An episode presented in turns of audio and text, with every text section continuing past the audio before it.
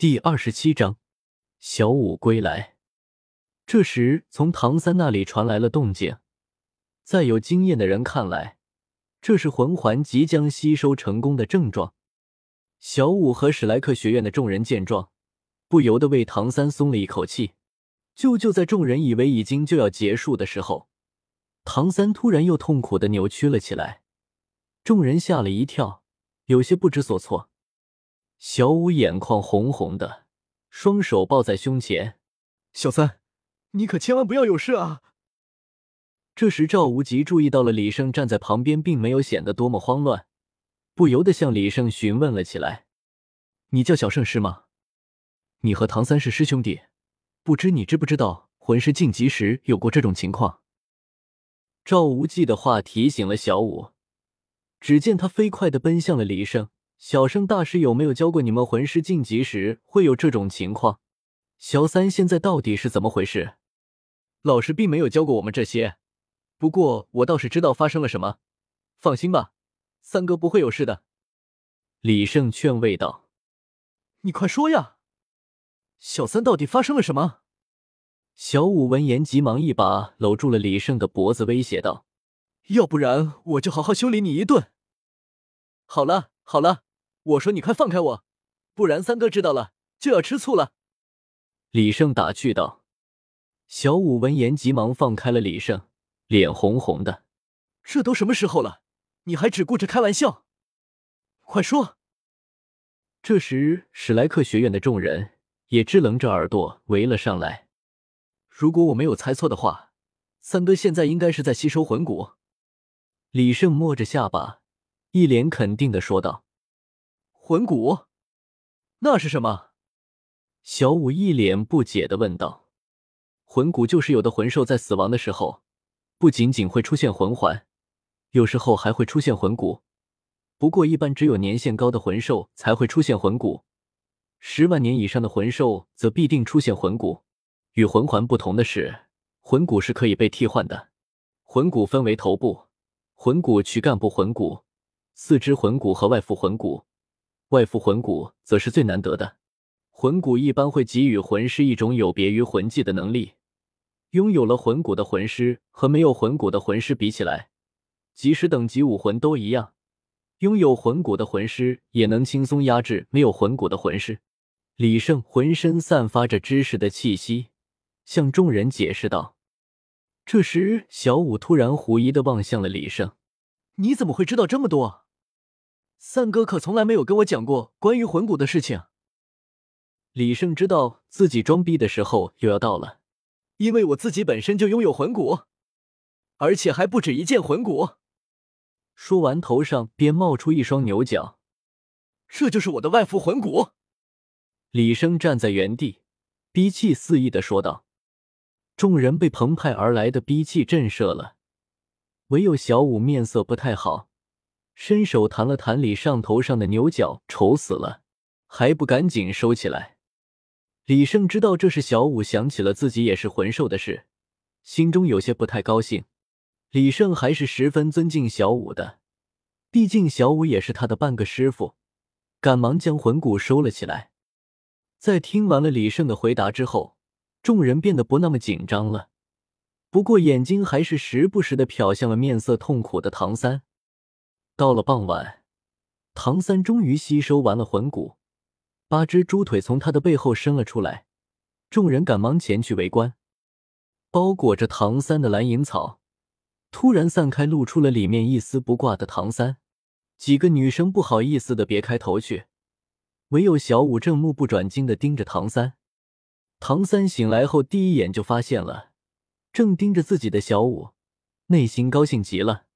但是发现自己竟然身处空中，而且背后还有八条蜘蛛腿一样的东西在动，心里吓了一跳。李胜上前告知了唐三关于魂骨的事情，唐三闻言将魂骨收了起来，整个人从空中掉了下来。夏武忍不住上前扑向了唐三，投进了他的怀里。这时，李胜突然用看着变态的眼光对唐三说：“三哥。”这里女同志这么多，就这么光着不好吧？还不赶紧把衣服穿起来！到这时，唐三才发现自己身上竟然一点衣服都没有，急忙推开了小五，从二十四桥明月夜里拿出的衣服穿了起来。唐三和众人聊了一会儿，顺便介绍了一下自己的师弟李胜。史莱克学院的众人虽然相信了李胜，但对他并不熟络。在唐三和小五的介入下，也渐渐和李胜熟稔了起来。这时，宁荣荣突然找上了李胜：“喂，你是叫李胜是吗？”一个好听的声音传来，李胜不由得转头看去，发现竟是宁荣荣，心中不由得有些惊异。这个大小姐应该是蛮傲娇的，怎么会突然找上我呢？是的，你就是宁荣荣吧？七宝琉璃宗的小公主，你好。说完，李胜下意识的伸出了右手，看着李胜伸出的右手，宁荣荣有些疑惑的望着李胜。哦，不好意思，这是我之前所在的地方的习俗，是见面时的礼节。不得已之下。李胜只好编造了起来，是吗？你好，李胜。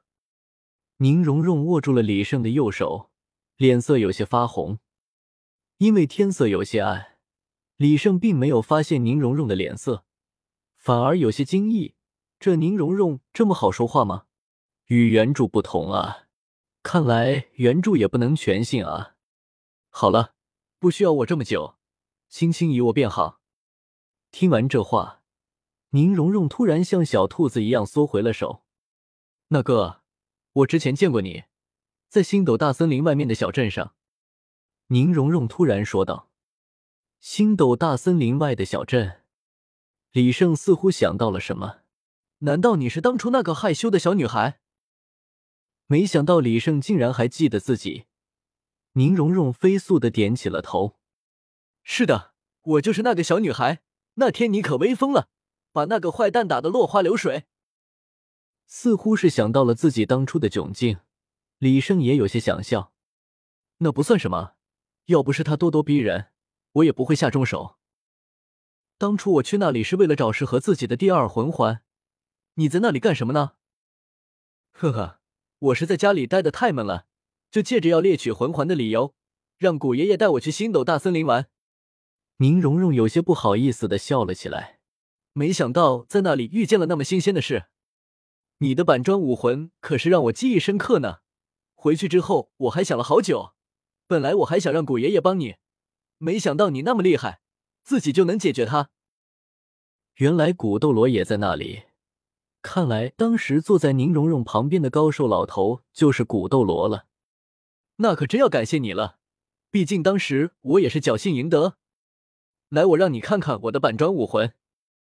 不远处，小五偷偷的戳了戳唐三，指了指坐在角落聊得正欢的两人，悄悄的说道：“，小三，你看他们两个怎么样？”唐三顺着小五指的方向看去，也发现了那两个人在聊得火热，也不知他们有没有发现，他们彼此之间离得很近。唐三有些疑惑，不知小五想要表达什么？难道是他们坐得太近了？你让我去让他们分开些。哎呀，你真笨呀！真不知道你平时那种聪明劲到哪去了。你不觉得他们俩十分般配吗？让我们撮合撮合他们怎么样？小五笑着说道。唐三这才恍然大悟，看着不远处的两人，发觉真的像小五说的那样，两人一个风神俊朗，一个温婉可人，果然像是天生一对。好吧。不过这种事情可不能急，慢慢来吧。史莱克学院的其他人也发现了远处的两人，一个个偷偷的笑着，唯有奥斯卡脸色不太对劲。看来也是，学院里小三小五是一对，戴沐白、朱竹清是一对，马红俊因为邪火的原因也经常换女人。这种情况下，奥斯卡怎么可能不会对宁荣荣有意思？毕竟宁荣荣虽然性格有些不太好，但是人却长得非常漂亮。更何况经过星斗大森林一行后，她已经改善的多了。这时，戴沐白发现了奥斯卡似乎情绪不高，走了过来安慰道：“小奥啊，天涯何处无芳草，何必单恋一枝花呢？宁荣荣是不错，但她是七宝琉璃宗的，根本不适合你。更何况七宝琉璃宗也不会让她外嫁。奥斯卡闻言，赶忙道：“我可没有看上她，她大小姐脾气那么重，我怎么可能会看上她呢？”戴沐白看到奥斯卡情绪似乎好了一些，也就不再多说什么了。